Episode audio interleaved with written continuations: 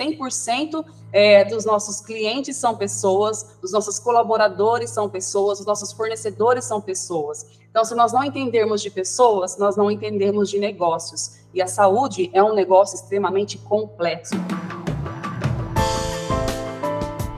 Acaba que o, serviço social e a psicologia dentro do hospital, eles ficam como os tradutores dos usuários, né?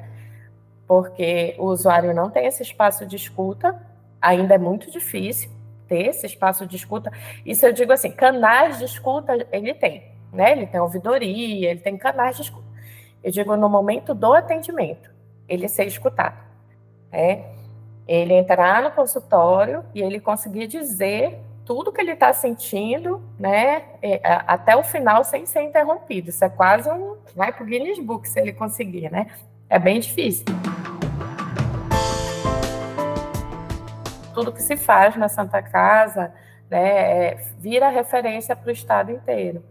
Então, a gente precisa trabalhar isso para que a gente consiga é, disseminar a política de experiência do paciente pelo Estado. Porque, por exemplo, nós somos o único hospital que tem o núcleo de experiência do paciente. Só poderemos ofertar uma experiência positiva aos nossos pacientes se os nossos colaboradores também tiverem uma experiência positiva durante a sua jornada de trabalho, o que é um grande desafio. Olá, seja bem-vindo. Este é o podcast A Experiência do Paciente da Sobresp, a Sociedade Brasileira de Experiência do Paciente e Cuidado Centrado na Pessoa.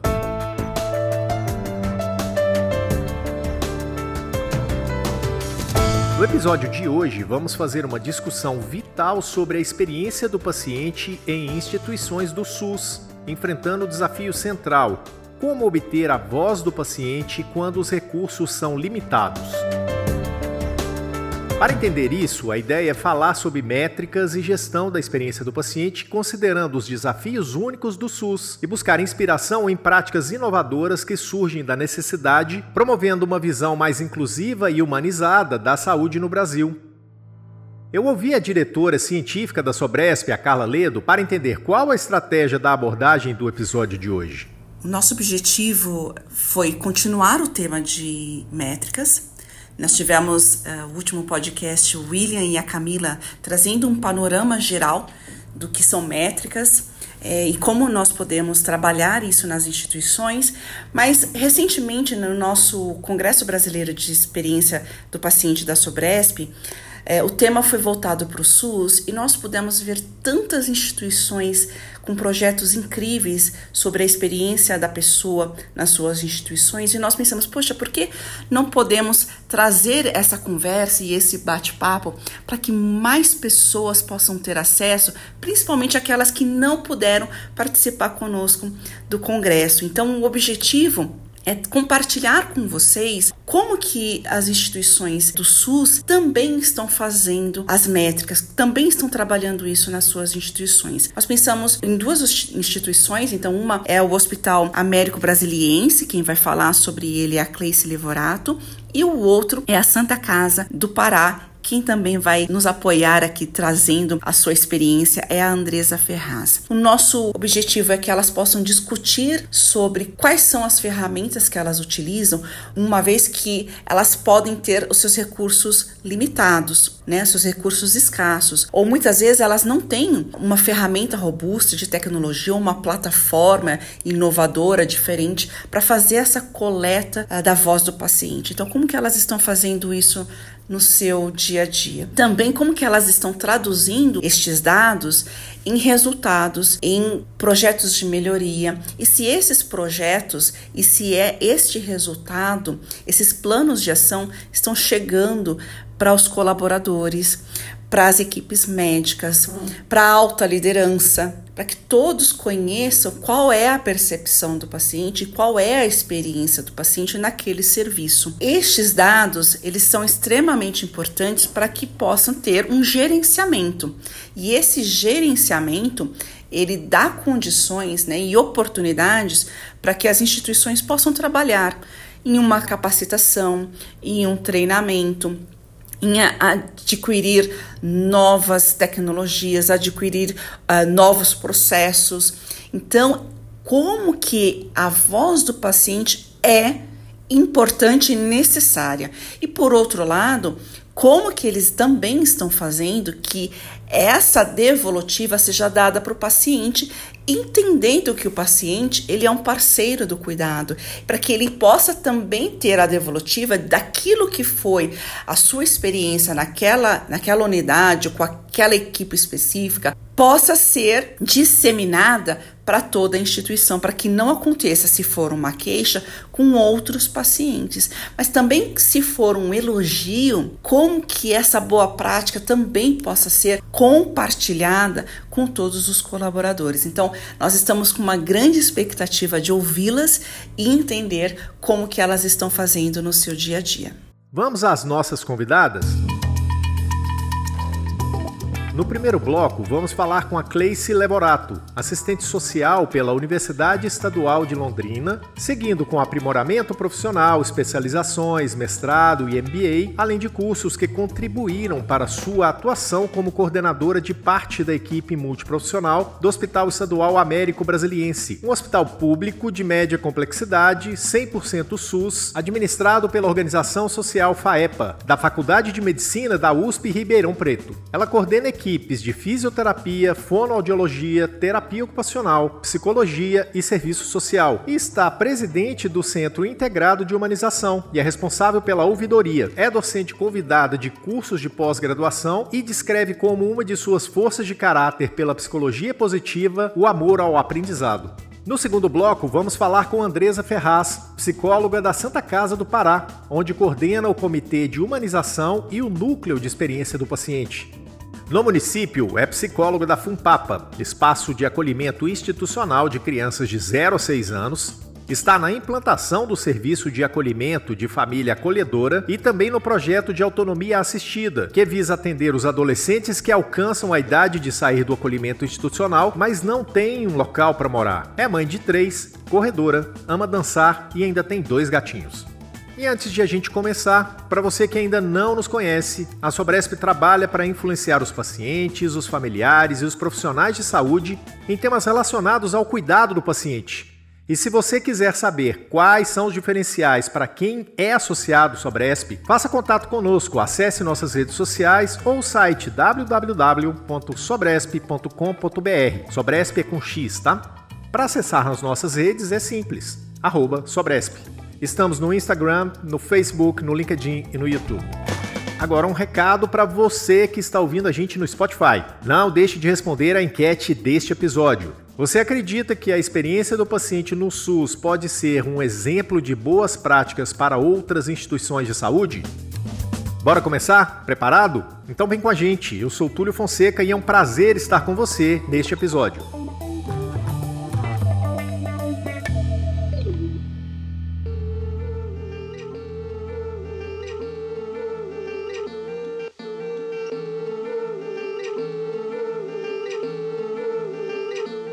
Contexto em que recursos são limitados, há uma tendência de que vozes dos pacientes, muitas vezes marginalizados, sejam negligenciadas. Hoje, a gente busca entender como essas vozes podem ser ouvidas e valorizadas, contribuindo para a promoção de uma saúde mais equitativa.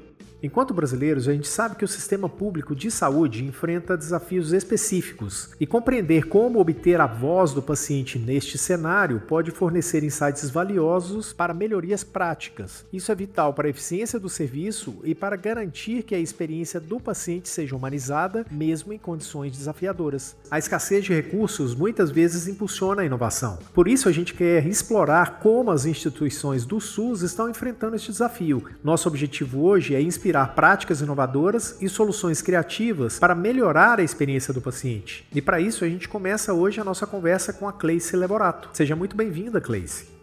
Olá, Túlio. Olá a todos da Sofresp. Prazer imenso falar com vocês, compartilhando as práticas da instituição que eu trabalho. Bom, você está falando aí da instituição que você trabalha. Vamos começar por ela? Me conta um pouco como é isso, né? Como é a sua realidade aí e também sobre o seu papel, né? Como coordenador, como parte da equipe, etc. Vamos lá, vamos nos situar, né, pessoal? De onde eu falo? Eu falo de Américo Brasiliense, uma cidadezinha no interior do estado de São Paulo, próximo a Araraquara. E nesta cidade existe um hospital estadual que atende ao Departamento Regional de Saúde 3, DRS 3, que nós falamos, da região de Araraquara. E esse serviço presta assistência à saúde para 24 municípios dessa região, que já abrange aí mais de um milhão de habitantes. Somos um instrumento do governo do estado de São Paulo, administrado por uma organização social de saúde através de um contrato de gestão, e esse contrato é monitorado tanto por metas quantitativas quanto qualitativas. O foco de atendimento é na média complexidade e somos prestador de serviço 100% SUS, sendo o acesso totalmente via CROSS. É, então, a fundação que nos administra é a Fundação de Apoio ao Ensino, Pesquisa e Assistência do Hospital das Clínicas da Faculdade de Medicina de Ribeirão Preto, da Universidade de São Paulo, a USP, desde 2010, tá? É, a nossa capacidade atual são de 118 leitos, mas operacionais agora são 76, distribuídos em leitos cirúrgicos, clínicos e 10 de UTI. É, vou compartilhar um pouquinho o nosso planejamento estratégico até 2025, né? Até para vocês saberem como que é a nossa missão, qual que é a nossa missão, visão e valores. A nossa missão é prestar um atendimento de excelência aos pacientes do SUS, com foco na média complexidade, fortalecendo essa rede de atenção à saúde. A visão é ser excelente na qualidade do cuidado e inovar para a sustentabilidade da gestão. E os nossos valores temos aqui a humanização, pessoas, idoneidade, meio ambiente, melhoria contínua, resolutividade e segurança. De modo geral, é essa a nossa caracterização. Temos uma particularidade de ter um ambulatório médico de especialidades junto no mesmo complexo, que é o AME Américo Brasiliense, que é uma parte mais de atendimento secundário das especialidades médicas, tá? Nós temos ainda também no contexto institucional algumas premiações que nos muito nos honra e que é o resultado que a gente considera desse serviço que a gente presta à população e que está muito ligado à nossa missão. Dentre eles, nós temos lá em 2011, né, nós chegamos aqui em 2010, em 2011 já fomos classificados como o melhor hospital do interior e o segundo melhor do estado. Em 2012, passamos a fazer parte do projeto Hospitais Referência e Humanização do Estado, naquela época sendo o único do interior paulista, era um projeto do núcleo técnico de humanização da secretaria, junto com grandes outros hospitais da Grande São Paulo. É, em 2014, recebemos também o prêmio de primeiro, de primeiro local em internação humanizada no estado de São Paulo, de acordo com uma pesquisa feita pela Secretaria de Estado, né? E o que, que caracterizava essa premiação? De acordo com os respondentes, que ou que passaram por hospitalização ou que tiveram algum procedimento, passaram por algum procedimento mais invasivo, é, de maneira geral, a pontuação foi devido à possibilidade de permanecer acompanhante, independente da idade, inclusive na UTI, o horário de visita estendido, que é das 13 às 21 horas, e a colocação dos nossos usuários de que saíram daqui sabendo o motivo pelo qual foram hospitalizados, tá? Aí vieram outras premiações, e eu deixo destaque, então, aqui, que somos um hospital amigo do idoso, no selo intermediário, e somos acreditados zona nível, nível 3 desde 2019. Nas nossas metas contratuais qualitativas, que eu acho que vai conversar um pouquinho qual é a proposta desse podcast, né, Túlio? Então, nós respondemos a um contrato de gestão junto à secretaria, onde temos que atender algumas metas trimestrais, semestrais. E essa parte é, de interação com o paciente, da humanização e que dialoga extremamente com a experiência do paciente, nós temos as metas contratuais qualitativas que representam até 10% do custeio da nossa unidade, dos indicadores mensais que são valorados financeiramente de forma trimestral. Então, trimestralmente, nós temos que prestar contas desses dados é, que não rol aí de, de outros pontos, né, dessas metas qualitativas, temos a pesquisa de satisfação dos pacientes, dos nossos usuários, e o plano institucional de humanização, que é justamente isso que eu gostaria de conversar com vocês, compartilhando essa nossa experiência, esse caminho percorrido, como uma das formas de a gente mensurar essa experiência do paciente, tá? Então, vem no nosso contrato de gestão como um item interação com o paciente, a obrigatoriedade de aplicarmos essa pesquisa de satisfação do usuário, o plano institucional de humanização, o exercício de grupalidades no nosso serviço, além, é claro, das metas da nossa ouvidoria. Uh, falamos um pouquinho aí, né, dos nossos valores, da, tanto da humanização como pessoas, compreendendo o quê? Que pessoas é o principal ativo de uma organização. E aí, nós temos a frase aí do Simon Sinek, né, de que 100% é, dos nossos clientes são pessoas, os nossos colaboradores são pessoas, os nossos fornecedores são pessoas. Então, se nós não entendermos de pessoas, nós não entendemos de negócios. E a saúde é um negócio extremamente complexo, como a gente já sabe, independente do nível dela, mas que no nível é, hospitalar sabemos que é uma, um, uma complexidade ainda maior. Falei um pouco de onde eu trabalho, mas não falei de quem eu sou, né? Então, eu sou de formação assistente social, é, tenho um mestrado em saúde pública, entre outras especialidades, sou uma pessoa que gosta muito de estudar, e desde 2011, aqui nessa instituição, eu coordeno parte da equipe multiprofissional, ocupando aí o cargo, né? Eu estou como coordenadora da equipe multiprofissional, responsável pelas equipes de fisioterapia, fonoaudiologia, terapia ocupacional, psicologia e serviço social. Além disso, eu sou presidente do Centro Integrado de Humanização desde 2012 e também responsável pela nossa ouvidoria. Qual o papel do Centro Integrado de Humanização em relação à experiência do paciente? Oi, vamos lá. Então, é, e aí, como é que esse centro integrado né, trabalha esse envolvimento dos nossos colaboradores na experiência do paciente, ou até mesmo essa própria, esse próprio envolvimento do paciente? Nós consideramos que isso é algo sistêmico, né? O centro integrado ele não desenvolve ações de humanização ou que vão nesse caráter. Ele é um apoiador institucional para o direcionamento dessas ações. E então não é um trabalho isolado, não é de responsabilidade única do CIH, que eu vou aqui colocar como sigla, uma vez que a experiência do paciente tem como uma base principal, diante do nosso olhar, essa qualidade e a segurança do cuidado que a gente presta.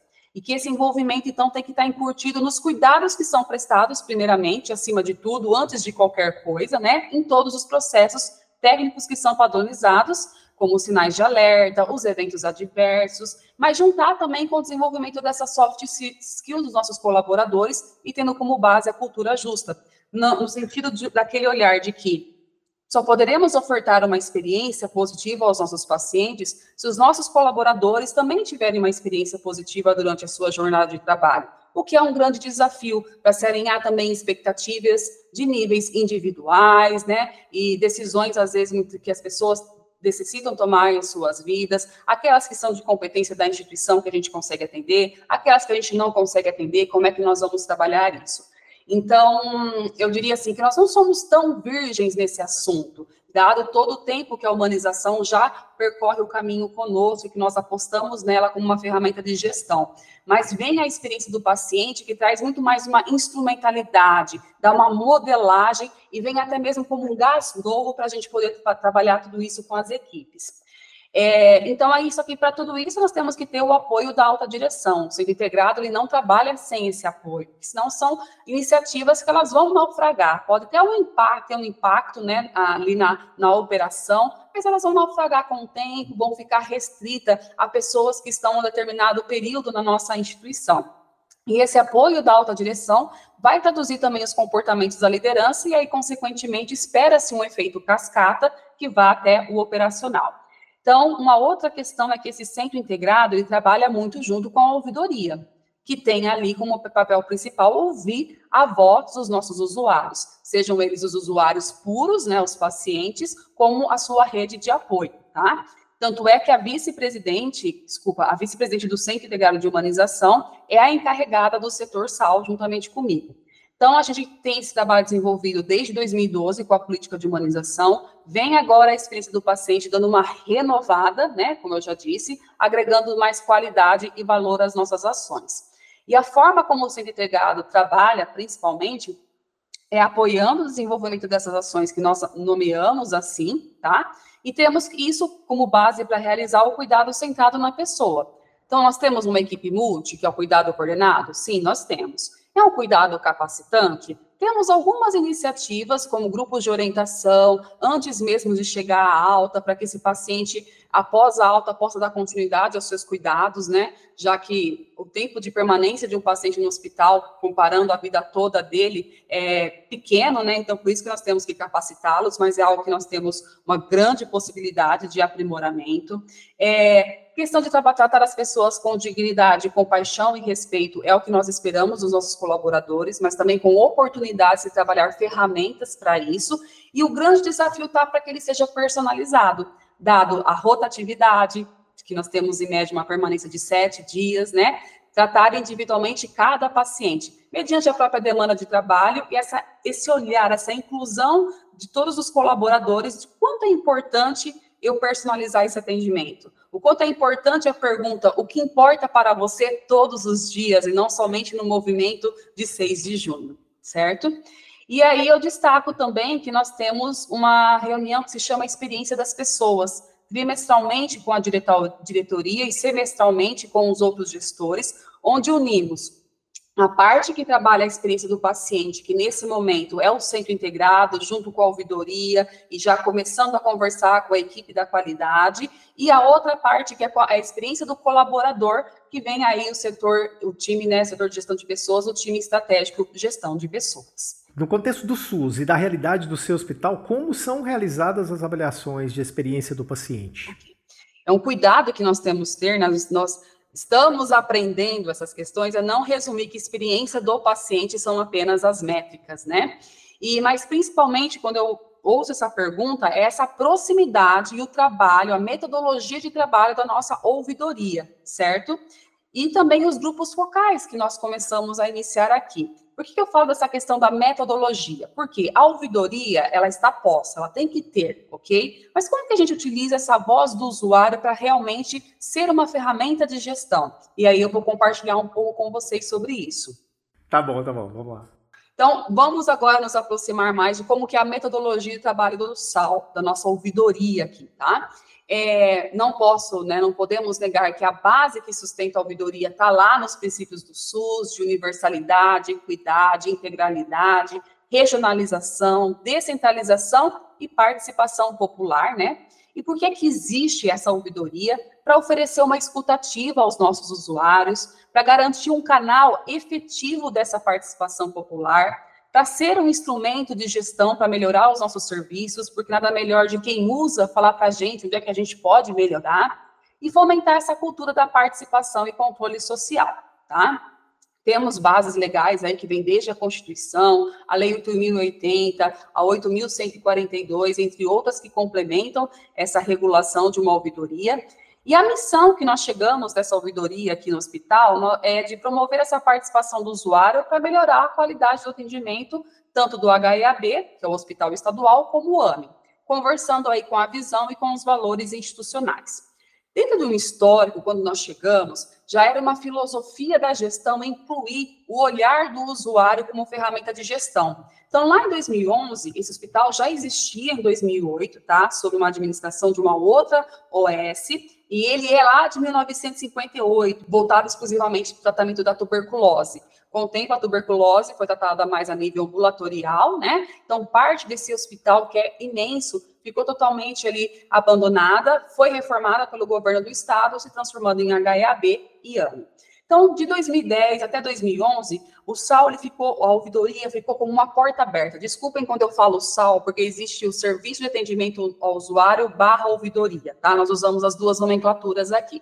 Então, abrimos as portas no sentido de chegarem todas as demandas, sem filtros, para a gente identificar como é que estava essa instituição quando a gente chegou, e onde é que a gente tinha que focar os nossos olhares para avançar nos processos de trabalho, mediante o que a população trazia que não estava legal.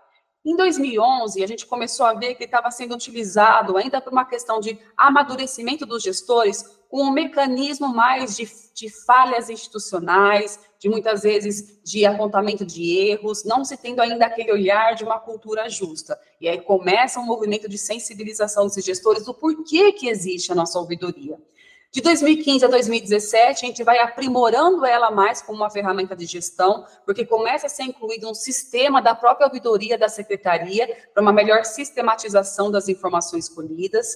Aí, de 2017 a 2018, a gente tem a, começa também a organização de indicadores específicos desse setor.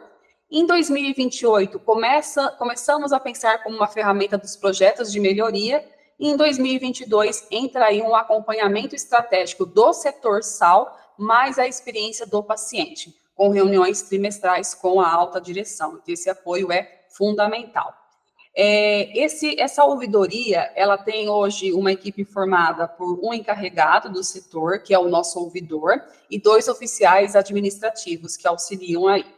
E essas as principais atribuições, principalmente ao acolhimento, à escutativa, mediante as principais frentes que nós temos de comunicação com o nosso usuário, tá? Quais são esses canais de comunicação que nós temos hoje? Um e-mail específico, a pessoa pode vir pessoalmente na nossa ouvidoria, um telefone também direto, a própria rede social da instituição. Temos urnas espalhadas pela instituição com folhetos onde a, o, o nosso usuário pode depositar a sua manifestação e a própria pesquisa de satisfação do usuário, tá? Então, começando por essa comunicação espontânea, que ela pode chegar por e-mail, por telefone, pessoalmente ou recolhida das urnas, elas são subdivididas em identificadas e não identificadas, porque essa, esse é um direito do manifestante, e depois elas são tipificadas. É um elogio, é uma sugestão, uma reclamação, uma informação, uma solicitação ou uma denúncia. E como que isso é tratado? Nosso ouvidor faz essa separação, todas elas são analisadas, protocoladas nesse sistema online específico do ouvidor SES do Estado de São Paulo, que é vinculada à ouvidoria geral, né, do Estado de São Paulo, e é encaminhada por esse sistema ao gestor da área responsável, cujo conteúdo está alinhado, certo? Onde ele vai tomar conhecimento, fazer análise, dar um parecer e dar uma resposta através desse sistema. E, posteriormente, então, é dar a devolutiva ao manifestante. Então, a gente acolhe essa comunicação espontânea, analisa, cadastra no sistema, encaminha para o gestor da área, acompanha essa tratativa, dá uma devolutiva ao manifestante mediante contato telefônico é, e finaliza essa demanda ali no sistema. O que é interessante compartilhar, Túlio, que Muitas vezes nós já recebemos é, usuários que dizem: Eu não esperava que vocês ligariam para me dar uma devolutiva. falei, não, a gente dá uma devolutiva sim. E se, é, inclusive, o ouvidor ele tem uma autonomia para achar que se aquela resposta do gestor está muito evasiva ou ela não está respondendo aquilo que ele está questionando, ele pode devolver solicitando que ele seja mais específico. Se o paciente, o manifestante, ele não está satisfeito com aquela resposta, ele pode questionar novamente, é aberto um novo protocolo. E chega a casos, tá, gente? São exceções, às vezes a gente chamar o, o, o usuário aqui, se reunir com o gestor, então vamos discutir para explicar melhor o que está acontecendo e ver se a gente consegue chegar aí a um consenso de uma resposta dentro também dos limites do que é solicitado, né? Porque existem coisas muito fora da curva, que é, que é totalmente fora dos processos de trabalho, como outras que realmente é, por conta de fila cirúrgica, né? O que a gente sofre, vem sofrendo ainda até desde o próprio Covid, em questões financeiras, para atendimento em tempo mais oportuno dessas demandas que chegam, ok?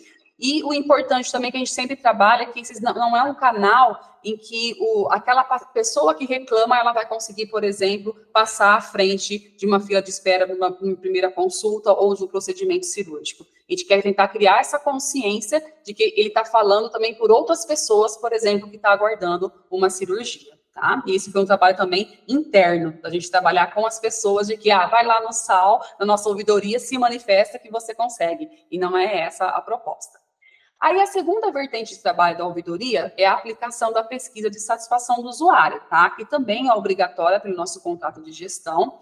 É um instrumento aí que já vem padronizado pela secretaria desde 2013 e ela vai avaliar o grau de satisfação dos usuários e a qualidade dos nossos serviços prestados.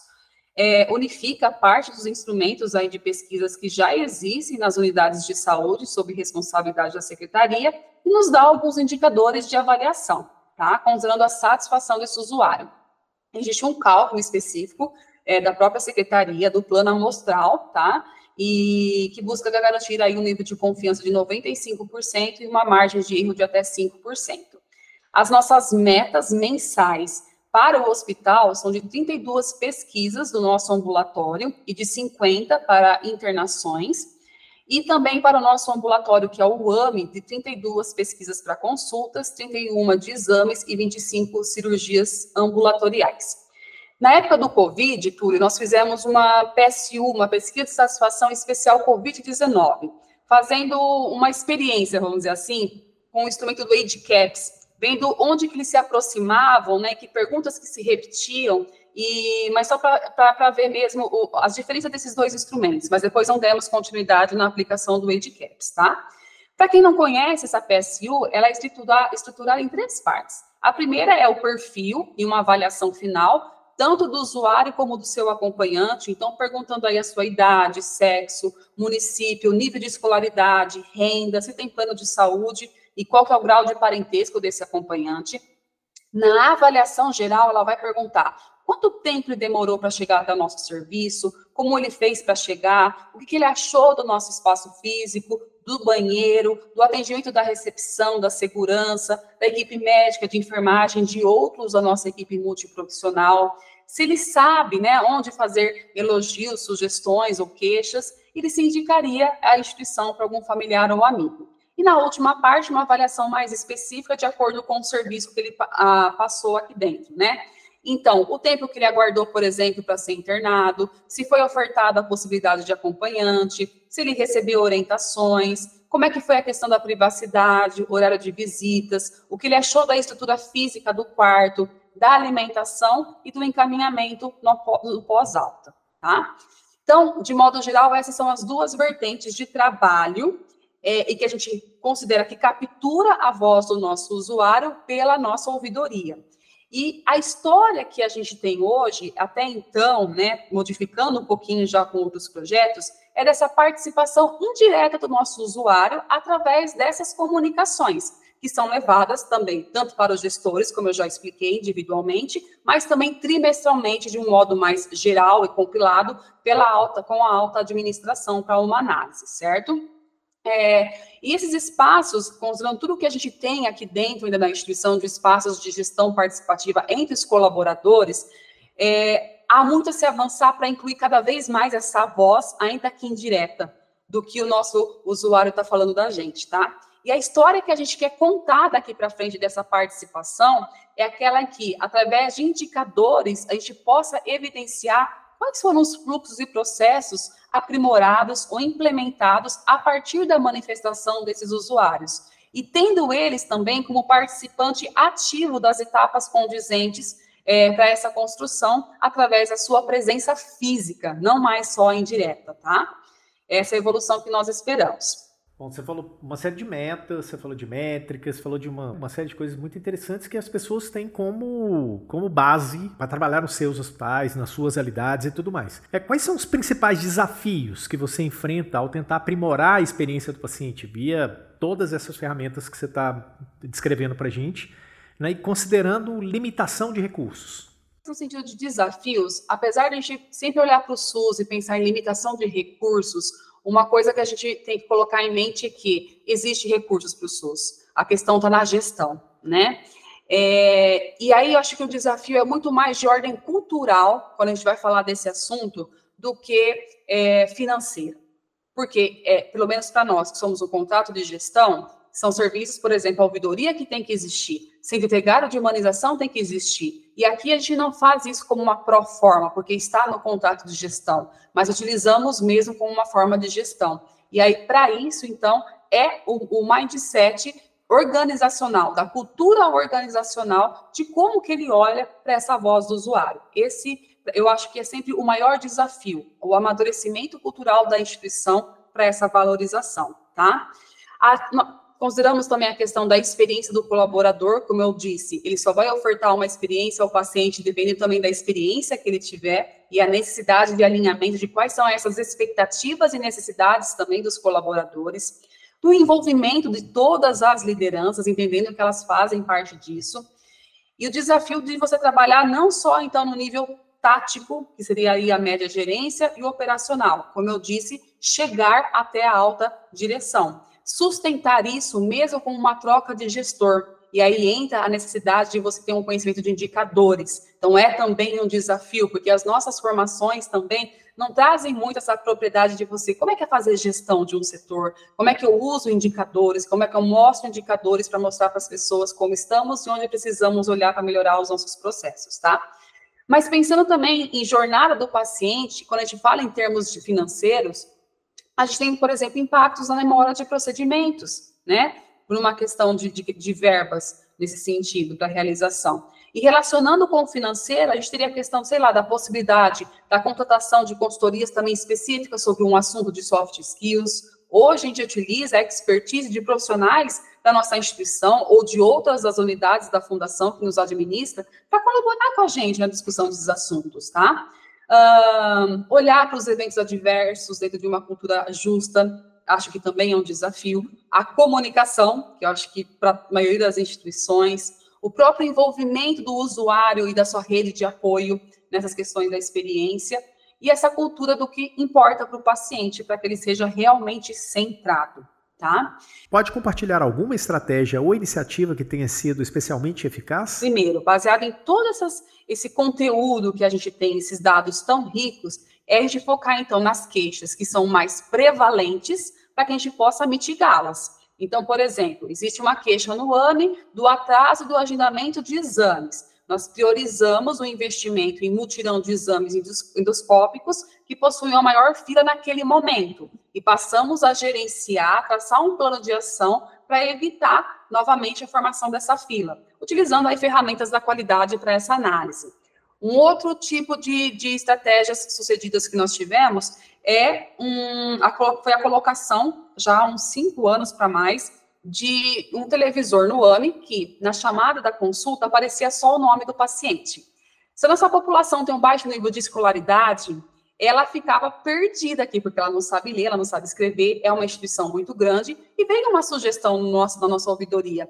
Por que, que vocês não colocam o nome também, além disso, uma foto e uma chamada sonora do, do, do número da sala e o nome dessa, dessa pessoa? E tem auxiliado muito nessa ambiência, no sentido de que eu fico mais seguro de como eu posso me localizar aqui, tá?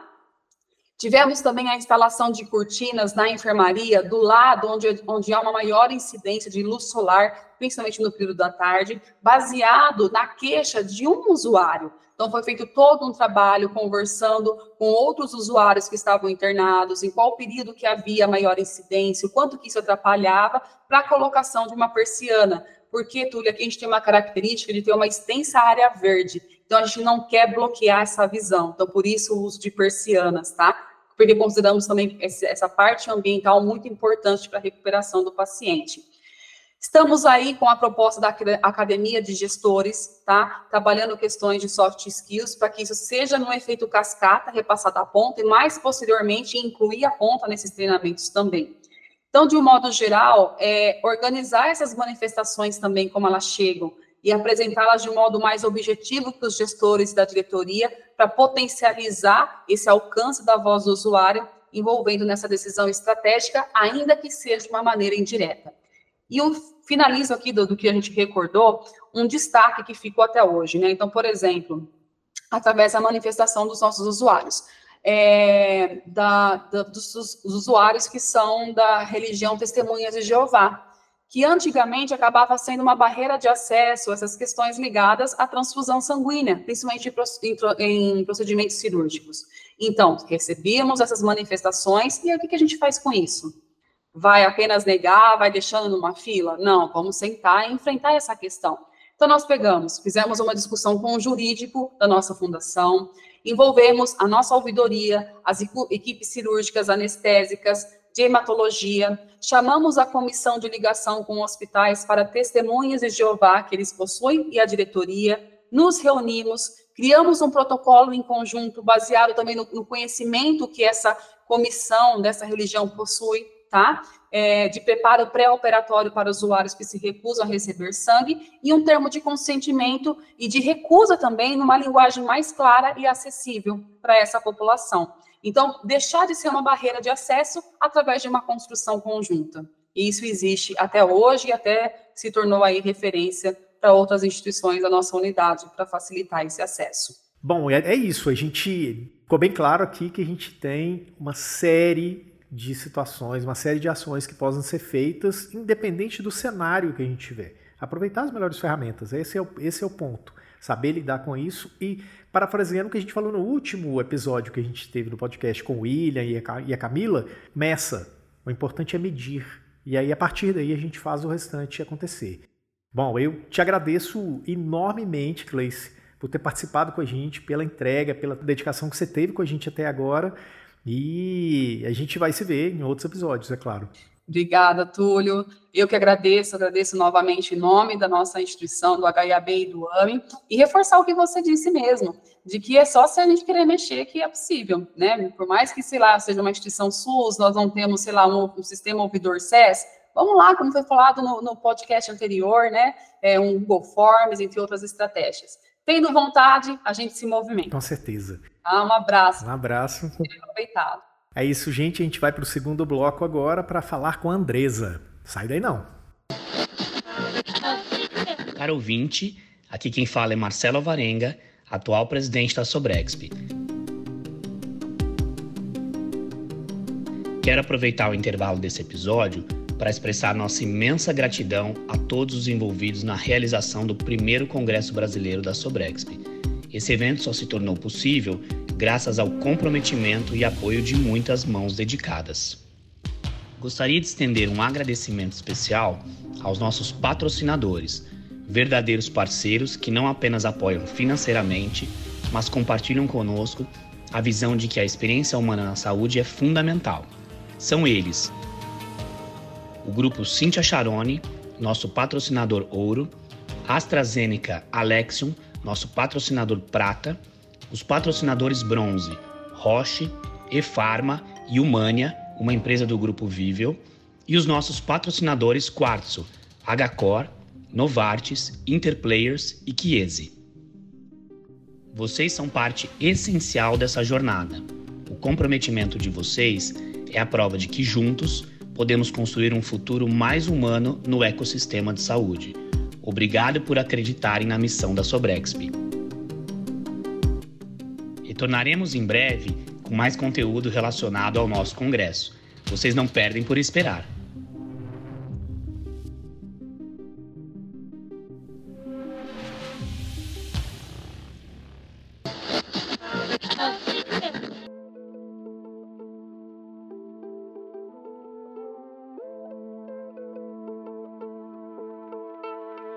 Estamos de volta e nesse segundo bloco a gente vai falar com a psicóloga Andresa Ferraz.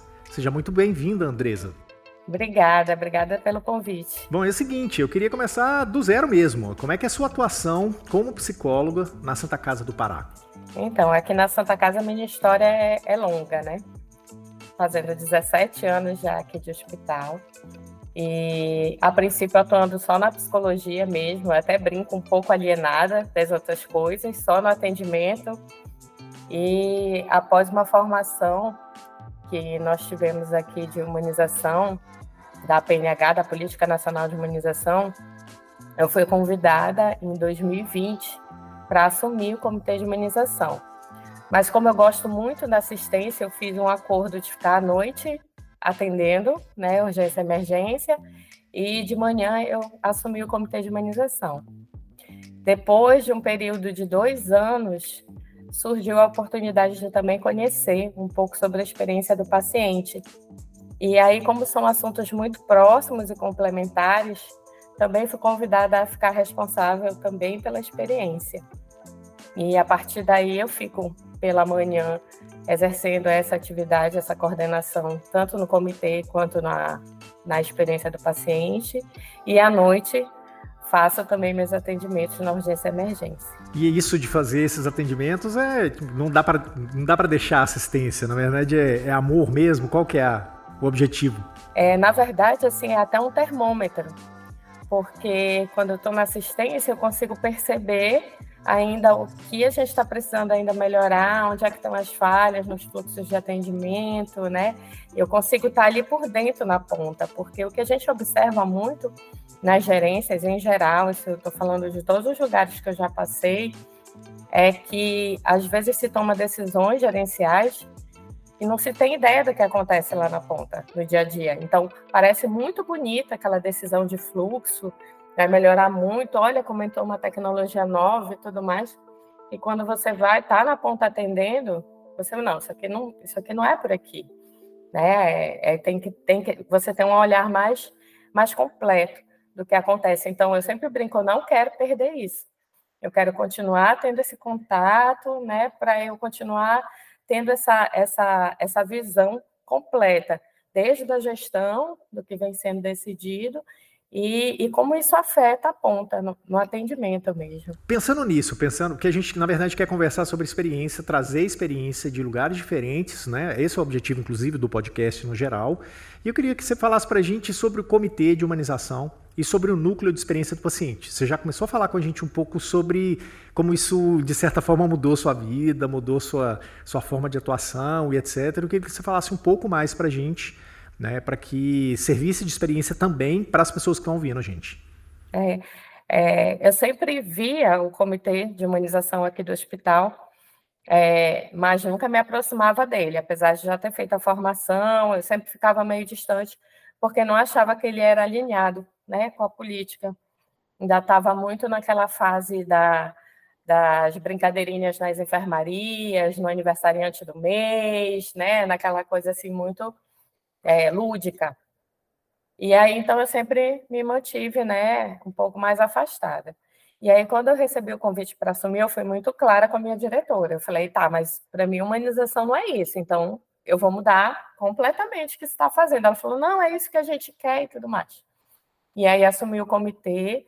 E, assim, assumi num momento muito difícil, né, que foi o momento da pandemia. Mas também, em compensação, assumi com uma equipe muito boa, né, de, de colegas servidores que, que apoiaram também as mudanças. A princípio ficaram assustados, porque eu reuni todos e disse: olha, eu vou explicar para vocês o que é a Política Nacional de Humanização. E aí fui explicando, né? Que é, para mim era garantia de acesso com acolhimento, que a gente estava falando de acesso ao serviço de saúde, né? Que a gente não estava falando de dar bom dia, boa tarde, boa noite, eu sempre brinco assim que isso é educação, educação todo mundo tem que ter, né? É, é bom que se tenha, mas o que a gente quer é a garantia do acesso. Então, é trabalhar fluxo de trabalho, é fazer roda de conversa entre gestor, trabalhador e usuário, né? E aí mostrei toda a caminhada e alguns ficaram meio assustados, assim. Teve uma colega que disse, não, eu estou quase para me aposentar já. Eu falei, ah, então não vou contar contigo. Ela, não, não, pode contar comigo. E aí as pessoas foram entrando no clima, né? Foram vendo, eu também fui vendo com elas o que, que elas mais gostavam de fazer, o que, que elas mais se identificavam, e aí a gente conseguiu montar um comitê. Nesse comitê, no hospital ficou atuante, tanto que hoje qualquer projeto que se faça dentro do hospital, vai um representante do comitê de imunização para acompanhar, porque a gente tem esse olhar que a gente precisa fazer a escuta de todos os envolvidos na atividade para a gente trazer o que é melhor para o usuário, né? Então, um exemplo, a gente tem uma política de papel zero, que é utilizar né, o mínimo de papel possível, que é melhor para o meio ambiente, é tudo ok. E aí a gente teve uma dificuldade na impressão de exame. E aí a gente foi lá e falou, não, beleza, política de, de papel zero, é legal para o meio ambiente, é legal para o hospital, economiza recurso, mas o paciente tem direito de levar o exame dele se ele quiser. Então, vamos garantir esse papel aí para o exame. Então, são discussões que a gente vai fazendo quando a gente está envolvido nos projetos. E aí, mensalmente, a gente tem uma reunião aberta por mês, onde podem participar todos os servidores, em que a gente diz e levar suas demandas de fluxo de trabalho. E aí a gente fica meio como mediadora dessas demandas. Então, a gente vai na gestão, convida a gestão para a próxima reunião para ela trazer uma resposta para aquela demanda, e aí põe os dois em conversa, e aí sai de cena e deixa eles resolvendo o fluxo, né? E a gente vai nesse trabalho de formiguinha do hospital, adequando as ações da humanização com a política nacional de humanização né, que tem princípios, tem diretrizes, né, tem uma metodologia de trabalho. Então, a gente foi formalizando isso dentro do hospital. E foi uma grande diferença, porque, como eu te disse, né, eu entrava aqui, atendia, terminava meu turno e ia embora.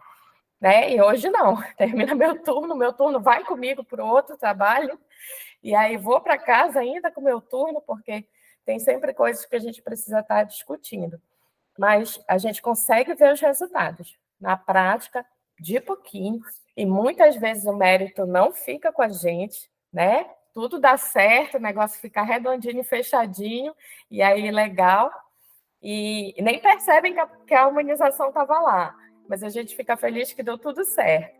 E aí a gente vai caminhando assim nessa adequação. Ainda há muitos desafios, né? muitos desafios mesmo. Né?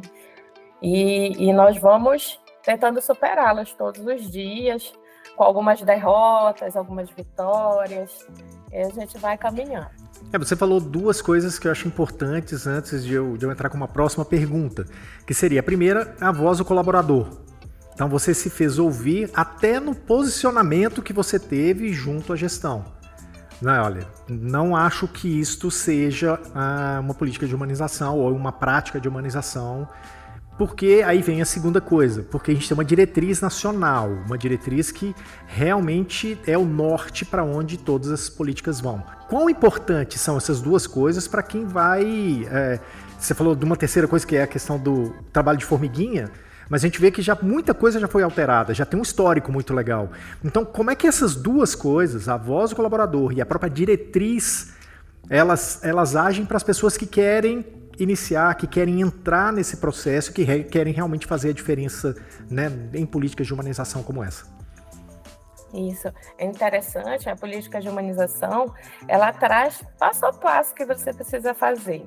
Né? Ela te dá todos os dispositivos, porque é, muitas pessoas pensavam e ainda pensam assim é, que humanização ela não é só é você tratar bem o outro, que ela não serve para muita coisa, né?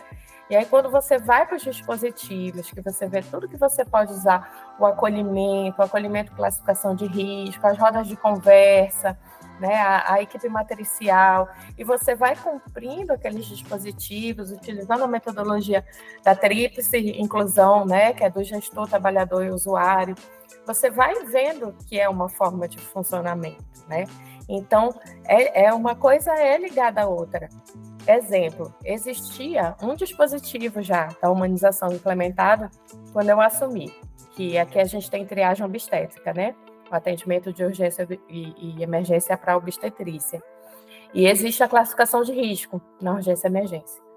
Mas, assim, a classificação de risco é um dispositivo da humanização, estava colocado, mas não estava sendo é, é, é, cumprido da maneira que precisa ser. Então, é a mulher chegar, ela é avaliada e coloca a pulseirinha lá, né? Coloca a verde, coloca a amarela, a laranja, a vermelha, e isso vai determinar a ordem de atendimento dela de acordo com a, com a gravidade, né? E para a humanização não é você colocar pulseira. É você precisa explicar para a paciente por que, que ela está usando aquela pulseira, qual vai ser o tempo de espera dela? Por que, que outras pessoas, mesmo chegando depois, vão ser atendidas primeiro?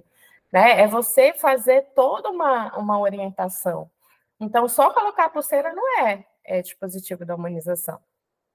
Então, se você não ligar os dispositivos que a gente, que a gente tem com a política, não vai dar certo. As duas coisas elas precisam se cruzar, né?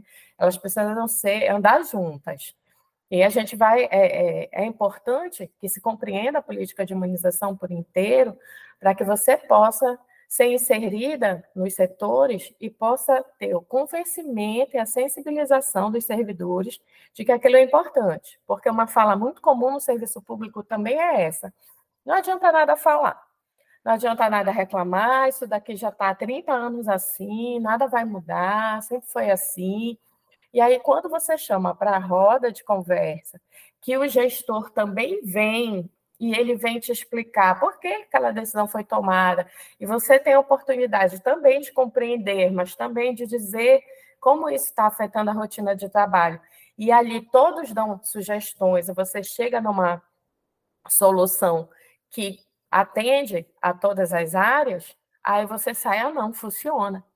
Né? Tanto que nós íamos fazer apenas uma reunião a mais nesse ano, que já seria de encerramento no, no final de outubro, e surgiu uma demanda muito interessante, e a gente decidiu que não seria a última reunião, que a gente ainda faria outra, e a pessoa que foi para a reunião foi, foi dizendo assim: eu já estava angustiada para vir para a reunião, porque eu precisava falar, porque eu sei que aqui a gente vai encontrar uma solução. Então, isso assim, é, bem, é, é, é, bem gratificante mesmo, você ser reconhecido o comitê como uma ferramenta mesmo do servidor para exercer a política de imunização. Agora, muitas vezes a gente tem uh, o fato de ter servidores competentes, uh, trabalhando em suas áreas de atuação, né, de formação e etc., tendo uma própria diretriz, a gente às vezes pode acontecer de não ouvir o paciente. E aí você tem diversas desculpas para isso, ou diversos argumentos para isso. Na hora porque é muita coisa para resolver, hora porque o quadro de funcionários é pequeno, hora porque não tem recurso para isso. E aí é uma situação tipo está muito próximo de você com relação ao SUS. Tipo, por que ouvir o paciente dá tanto trabalho? E aí você pode focar inclusive isso no SUS. E quais são as soluções que a gente tem para isso? É, na verdade, a grande desculpa é assim: eu não tenho tempo. Eu não tenho, tem muita coisa para fazer. Então, eu não tenho tempo de escutar esse paciente, né? E nós já tivemos diversas situações aqui em que o caso ficou muito grave por não se ter escutado o que o paciente diz. Né? Acaba que o, o, serviço social e a psicologia dentro do hospital, eles ficam como os tradutores dos usuários, né? Porque o usuário não tem esse espaço de escuta, ainda é muito difícil, ter esse espaço de escuta. Isso eu digo assim, canais de escuta ele tem, né? Ele tem ouvidoria, ele tem canais de escuta. Eu digo no momento do atendimento, ele ser escutado, né? Ele entrar no consultório e ele conseguir dizer tudo que ele está sentindo, né? Até o final sem ser interrompido. Isso é quase um vai para o Guinness Book se ele conseguir, né? É bem difícil. Então, o que acontece? Ele sai do consultório, não foi escutada, ele bate lá na sala da psicologia do serviço social. Aí ele fala, né, toda a dificuldade, aí a gente pergunta, você não falou isso na hora da consulta? Não. Aí a gente retorna lá com o médico, vai lá, ele fala, olha, mas o paciente colocou isso, colocou aquilo, né, ressaltou essa situação. Às vezes a gente consegue também ser escutado, outras vezes não, né? Mas a maioria das vezes a gente consegue fazer essa, essa ponte. E isso é tão importante para o atendimento, é tão importante para a evolução do paciente dentro do hospital, né? essa escuta dele, a angústia dele. Eu lembro que uma vez eu fui chamada porque a paciente estava como psicóloga, né? A paciente estava quebrando tudo na enfermaria. Aí me ligaram, é, no, no, à noite a gente fica só em dois para cobrir o hospital todo. É só emergência. E aí, não, vem aqui que a paciente está quebrando tudo e tal. E fui na enfermaria, não sabiam dizer onde está o filho dela. Aí eu falei, eu vou ajudar a quebrar com ela. Porque se você não sabe dizer onde está o bebê dela, ela vai quebrar tudo. Eu também vou quebrar. Então, vamos lá, né? E aí a gente conseguiu é, resolver a situação. Mas assim, é assim, parece que a paciente está chorando por chorar, parece que está brigando por brigar, parece que está nervosa só por estar, tá, né? E, e, é muito essa postura ainda de chama o psicólogo para fazer escuta. Eu não posso fazer escuta. Né? As pessoas ainda não têm a noção que elas podem escutar. Se intervir for complicado, vou chamar o profissional que consegue intervir. Mas a, a escuta eu posso. Né? Já fui chamada também para situações que eu chegava lá, era dor. Aí eu ia lá no posto de enfermagem, olha, ela nem consegue falar. O problema dela é que ela está com dor. Vamos resolver a situação da dor. Quer dizer, não é para mim né? Então, não é para mim, mas igual que foi dito do Congresso, né? Não é para mim, mas é para mim. vamos lá, vamos assumir, né? Isso. Então, essa falha mesmo na escuta do usuário, dentro do SUS, ela é ainda maior, né? porque a gente ainda tem essa visão ainda dos profissionais da saúde, não é mais é, homogênea como antes, que era praticamente todos os, os médicos, todos os assistentes sociais, todos os enfermeiros, não uma boa parte já consegue ressignificar isso. Mas ainda existe muito aquela demanda de que o usuário, por a maioria ser é, é, serem usuários que têm uma renda menor, né, que têm menos escolaridade, né, que, que têm situações mais complicadas, até mesmo para entender, algumas vezes, as orientações, que por isso não adianta falar com ele. Né? E também o que ele traz não é importante porque ele não sabe nada, né? Quem sabe é a equipe que está aqui, que é treinada, que é especialista, é essa equipe que sabe, né?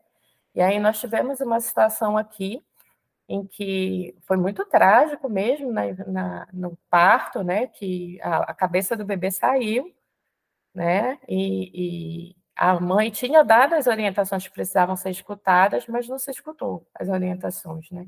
Então, há situações bem graves, situações mais leves, que também podem acontecer pela falta dessa escuta. E o nosso trabalho é ir sensibilizando essa necessidade de escuta né, desse usuário é, escutando é, quais são as dificuldades daquele setor. A gente tem um setor que é premiado, que é o setor canguru. É, não sei se você já ouviu falar desse setor aqui, que são as mães que ficam com o bebê prematuro até eles alcançarem determinado peso. Eles não, são, não ficam internados é, por doença, né? não tem nenhuma doença, eles estão bem de saúde, mas eles não têm o peso suficiente para alta, então a mãe fica com eles num leito né, tratando disso, né, verificando a amamentação. Mas, assim, elas se sentem prisioneiras, elas trazem vários relatos, assim, que elas não podem sair, porque foi tudo pensado em função do bebê, não foi pensado em função da mãe. Então, a gente já vem discutindo isso, então já está se pensando num espaço que tenha área para que elas possam circular fora, né, que não seja dentro do hospital, né, como é hoje, né, como se fosse uma enfermaria. Então, tudo isso a gente consegue ir sensibilizando para essa escuta. E aí, nisso que você está falando, da sensibilização e da própria captação que vocês têm, a questão de mensuração disso é possível? Isso ajuda vocês em algum ponto? Ajuda a própria gestão e a própria avaliação disso? Como é que é feita e como isso pode ajudar na solução de problemas como esse que você falou, por exemplo? Isso, e aí a gente não tinha essa, essa medição, né, essa métrica oficial. A gente só tinha mesmo aquilo que, que se escutava, não media. E mesmo tendo um canal de ouvidoria, né? E aí foi pensado na pesquisa, de realizar a pesquisa da experiência do paciente né, dentro do hospital. E foi feito um, um, um, projeto, e através da FADESP, né, que é, um, que é um programa de financiamento e desenvolvimento de amparo de pesquisa né, pública, é, foi dado um subsídio, porque a gente precisava, inclusive, desse subsídio para fazer a implementação da pesquisa, né? E nós iniciamos com, a pesquisa da experiência do paciente para fazer esse levantamento do que, que o paciente tem a dizer né, sobre a jornada dele dentro do hospital. E tem alguns vai fazer um ano agora, fez um ano agora em outubro que nós implementamos a pesquisa. Nós iniciamos ela com com o formulário físico, e depois nós passamos em julho pra, para o digitalizado, né? A equipe de TI aqui do hospital mesmo construiu o um instrumental e a gente conseguiu, através da, da FADESP, desse subsídio, colocar tablets para que eles, os pacientes possam responder a pesquisa digitalmente, né? E aí, agora, nós estamos começando a ter essa visão, aquilo que a gente observava, por exemplo, a gente observava que é, o atendimento, a jornada deles, enquanto eles estavam na triagem era mais complicada, mas quando eles passavam para a enfermaria já era uma relação um pouco melhor. E isso aparece na pesquisa. Agora a gente já tem dados que eles colocam que a hora da chegada deles não não é legal. O acolhimento não é legal na chegada, mas depois que eles passam para a internação, eles já têm um atendimento melhor. Quer dizer, era justamente o que a gente observava, mas a gente não conseguia ter dados, né, para trabalhar com isso. Agora a gente já tem os dados, aí a gente já inicia a discussão com a gestão, né, do que, que pode ser avaliado, o que, que pode ser mudado, quais os treinamentos e formações que a gente precisa fazer, onde é que a gente precisa focar mais, né? Na nossa pesquisa, a gente utiliza NPS também, né, para ter essa, essa métrica. A gente utiliza também do EdCaps aqueles pontos de satisfação, né, que é avaliar a dieta, avaliar a limpeza, o ambiente, a relação com os profissionais, né, o acolhimento.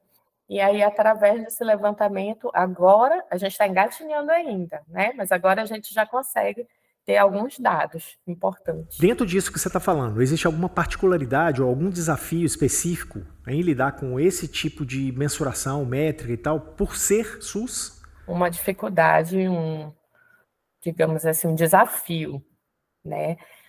Que é a adesão à realização da pesquisa. Porque para o usuário fazer o preenchimento dessa pesquisa, o servidor ele precisa indicar que há uma pesquisa, que ao final o usuário possa responder. E a gente ainda tem muito no serviço público aquilo de não querer ser avaliado, né? de achar que vai ser punitivo, né? de que aquilo vai prejudicar. Então, tem se trabalhado muito isso, mas é um desafio mudar uma cultura né? de, de, de pensamento, uma cultura organizacional mesmo dentro do SUS, de que é, não vai ter nenhum resultado, que está se fazendo, né, só é um trabalho a mais, mas né, não vai ter de fato um benefício. Então, a gente tem sensibilizado as equipes para os benefícios que a escuta do usuário tem para eles, né? Inclusive, do que isso vai resultar de, de formações importantes para eles, da alta do paciente, né, ser mais rápido, de muita coisa com relação à enfermagem, que não é problema da enfermagem, mas que o usuário descarrega na enfermagem, porque a enfermagem que está ali de frente, a gente conseguir mostrar para a equipe que isso vai ajudar, porque eles já vão reclamar lá no tablet, eles não vão mais né, levar para a enfermagem o que não é da enfermagem, né? E que a gente vai usar esses dados para melhoria. Então, esse desafio ainda é muito grande, porque você vê nos, nos hospitais particulares, é, tem a sensibilização né, para que se faça isso, mas tem uma necessidade de adequação até para se manter no cargo, né? Então tem uma necessidade, não, eu tenho, vou ter que me adaptar a fazer, porque agora a organização quer, e aí, né, eu até preciso me adaptar. E no serviço público a gente já não tem essa possibilidade. É, é, os servidores eles são mais resistentes é, a, a, cumprir algumas, algumas orientações que eles recebem. E aí a gente tem que estar tá, é, tentando trabalhar isso mesmo, das compensações, do que, que vai ser de bom que isso tudo vai trazer. Ok, como é que você vê com relação a iniciativas? Tem alguma iniciativa inovadora né, que vocês implementaram ou gostariam de implementar né, para melhorar a experiência do paciente? É, a gente teve agora, como nós recebemos um prêmio né, do Inova Servidor, da, que é um prêmio estadual, nós ficamos em terceiro lugar nessa, nesse prêmio, que foi justamente o projeto digitalizado né, da, da pesquisa da experiência, né? Foi conseguir implementar. Porque, assim, aqui a gente ainda tem uma maioria de usuários ribeirinhos, né? Que não tem acesso, muitas vezes, à internet, a, a, aos meios digitais, né? De uma certa forma. Então, a gente traz trazer isso para dentro do hospital já é um ganho, né? Muito grande com relação a, a, a essa questão inovadora, né? Nós estamos também com oficinas de sensibilização que a gente quer manter elas fixas, né? Que, que a gente consiga colocar na trilha do, dos servidores, na trilha de estudo dos servidores, essas oficinas de sensibilização, assim como existe hoje, por exemplo, do aleitamento materno. De dois em dois anos, os servidores precisam, por nós sermos Hospital Amigo da Criança, é, esse título requer uma formação constante, permanente. Então, de dois em dois anos, os servidores precisam fazer o curso de aleitamento materno. E a gente conseguir implementar é, a, a, sensibilização para a experiência do paciente, é, como também como uma formação permanente, que eles possam estar entendendo o que é a experiência, entendendo a importância, que isso entre na trilha de formação do, dos servidores. Pensando nisso, nesse papel, nessa questão da inovação, qual o papel da inovação nesse contexto, especialmente quando se trata de recursos limitados? Às vezes questão de recurso, às vezes questão de, de um cenário completamente diferente, específico, né, regional e tal. Como é que você acha, como é que você fala, o que, que você fala sobre isso para a gente? É. A questão da inovação ela é muito importante na posição que nós estamos como hospital de referência para todo o estado. Então, tudo que se faz na Santa Casa né, é, vira referência para o estado inteiro. Então, a gente precisa trabalhar isso para que a gente consiga é, disseminar a política de experiência do paciente pelo Estado. Porque, por exemplo, nós somos o único hospital que tem o um núcleo de experiência do paciente. É, os outros hospitais não têm. E aí, quando nós vamos para as reuniões, e eu sempre me apresento como do comitê do núcleo, eu explico o que é o núcleo, E aí a gente vai começando a formar nos demais colegas dos outros hospitais a importância de se ter um núcleo de experiência também nesses outros hospitais, né? E, e, também agora nos regionais que a gente tem pelo, pelo estado, porque nosso estado é muito grande, né? Tem 144 municípios, muitos deles com dificuldade de acesso mesmo para cá, para a região metropolitana, né? Então, a gente precisa levar essas inovações para lá, os hospitais regionais desses pontos mais afastados, né? Na pandemia, a gente conseguiu a pandemia trouxe muitas, muitas inovações para o serviço de saúde, né? Porque ela foi um grande desafio. Então, a gente precisou se renovar em muitas coisas. E uma dessas coisas foi a gente conseguir entrar em contato mais constantemente com as equipes dos interiores. Né? Então, através da, da, das oficinas que a gente fazia virtuais, né? a gente ia trocando como é que está fazendo a visita aí? Ah, a gente está colocando um plástico e a pessoa põe a mão e abraça através do plástico, né? Aí a gente está fazendo com videochamada e a gente comprou um celular e leva para dentro da UTI e na UTI faz videochamada. Então a gente começou a fazer essa troca entre os hospitais, né, daqui da região metropolitana e os hospitais regionais que ficam mais no interior. E através dessa troca, a gente foi crescendo e eles foram crescendo também com relação a várias é, é, situações dentro da política de humanização mesmo, né? De, de tá tudo bem, não pode ter contato, né? Tá todo mundo assim desse jeito, sem poder se tocar, mas e aí? E o paciente? O que, que a gente vai fazer por ele, né? Então, não, vamos dar um jeito, tem que ter visita. Ah, vai ser visita, vai ser virtual, então. Ah, então vamos fazer. Então, foram discussões que, que foram bem inovadoras. E da mesma forma, a gente quer que essas, essas é, atuações que nós estamos tendo agora, com a experiência do paciente, elas também sejam é, implementadas para o restante dos hospitais do estado. Bom, ok. É isso que a gente tinha para hoje. Quero te agradecer muito em nome da Sobresp, pela gentileza de falar com a gente, pelo tempo que você dedicou a isso para falar com a gente aqui no podcast e dizer que a gente vai se encontrar em outros episódios com certeza, né, em outros eventos da Sobresp e tudo mais. Então, muito obrigado, tá? Ah, eu que me coloco à disposição.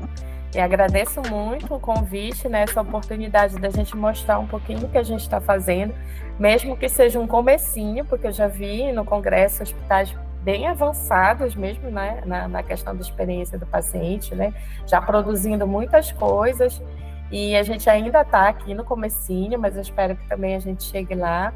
E essa é uma oportunidade da gente estar tá fazendo essa troca também e me coloco à disposição. Tá? Eu sou apaixonada, primeiro pela humanização, assim, acho que é uma política excepcional, né, que é indispensável para o atendimento na saúde é, e agora, conhecendo a experiência do paciente, acho que elas se complementam perfeitamente. Até sempre coloco uma frase na minha apresentação, que é que a gente precisa da política de humanização para poder implementar a experiência do paciente, né? elas precisam caminhar juntas. E então, eu sou apaixonada e podem contar comigo para qualquer outro evento que tenha, eu vou estar sempre à disposição. E chegamos ao fim deste episódio do podcast A Experiência do Paciente. Hoje falamos sobre a voz do paciente com duas convidadas muito especiais. No primeiro bloco, falamos com a Cleice Levorato, assistente social, coordenadora de parte da equipe multiprofissional do Hospital Estadual Américo Brasiliense. E no segundo bloco, falamos com Andresa Ferraz, psicóloga da Santa Casa do Pará, onde coordena o Comitê de Humanização e o Núcleo de Experiência do Paciente. O podcast A Experiência do Paciente é uma produção da Map2B Planejamento, Marketing e Negócios para a Sobresp. Curtiu o conteúdo de hoje? Compartilha com as pessoas que você conhece e já aproveita para favoritar a gente no seu tocador de podcasts preferido. E não se esqueça, se você está ouvindo pelo Spotify, aproveite para responder à enquete deste episódio. Você acredita que a experiência do paciente no SUS pode ser um exemplo de boas práticas para outras instituições de saúde? É isso, obrigado por hoje e a gente vai se ver no próximo episódio. Bye bye!